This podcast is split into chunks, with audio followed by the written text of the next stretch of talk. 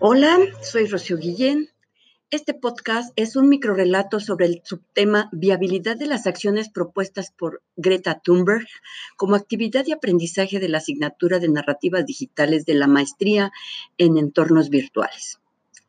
Greta dice, el mayor contribuyente al cambio climático es el dióxido de carbono, que se emana de la combustión de fábricas y motores y condena al capitalismo, donde los políticos no están atendiendo el problema.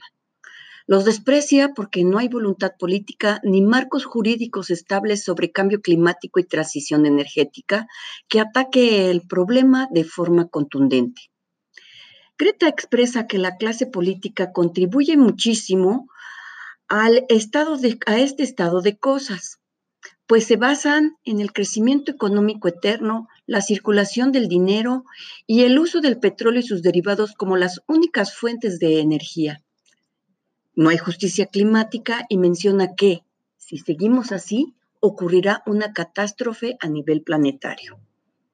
La solución de Greta es no usar más combustibles fósiles. Esta opción, en estricto sentido, es inviable, porque más del 80% de la energía que mueve al mundo proviene del petróleo, más o menos el 32%, del carbón el 29%, y gas 21%. El 62% del crudo se utiliza en transporte, 12% en agricultura y 9% en la industria. Como recomendación, claro, es una opción, es un inédito viable que puede salvar la humanidad, pero colapsará la economía global y eso también es un problema. Ahora bien, el problema del cambio climático es muy complejo y los combustibles fósiles es solamente un factor que contribuye al problema, pero no es el único. Los cambios negativos que ahora se asocian al cambio climático tienen estrecha relación tanto con el modo de producción como el consumo energético actual, aspectos que han ido generando una gran alteración climática global de una manera rápida, provocando impactos severos en el entorno natural del planeta y al mismo tiempo dentro de ella como en los sistemas socioeconómicos.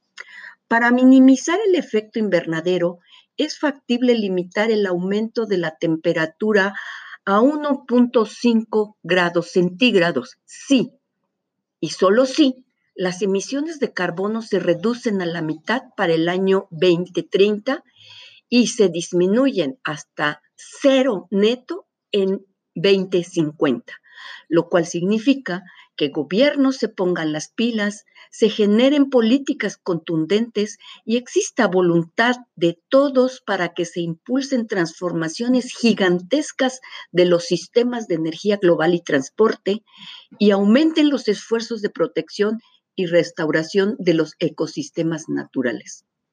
Lo que me parece muy interesante acerca de la solución de Greta es que ha llamado la atención a nivel de todo el mundo sobre el problema de el eh, calentamiento global y la crisis climática de una manera directa y simple. Tal vez su solución sea la óptima, pero inviable en el modelo de desarrollo globalizado. Pero que debemos de sensibilizarnos y debemos de considerar todos los habitantes del mundo. No solo los políticos, sino con la participación de todos podemos ir atacando el problema, en algunos casos con grandes decisiones, en otros con pequeños o grandes cambios en nuestros hábitos de consumo. Educarnos también para mejorar las condiciones y la protección del medio ambiente. Al final de cuentas, Greta es una joven perseverante que ha encontrado un motivo para estar en el mundo. Como activista, tendrá seguidores y detractores. Lo importante es no quedarnos indiferentes a sus palabras, aunque pensemos que es una utopía.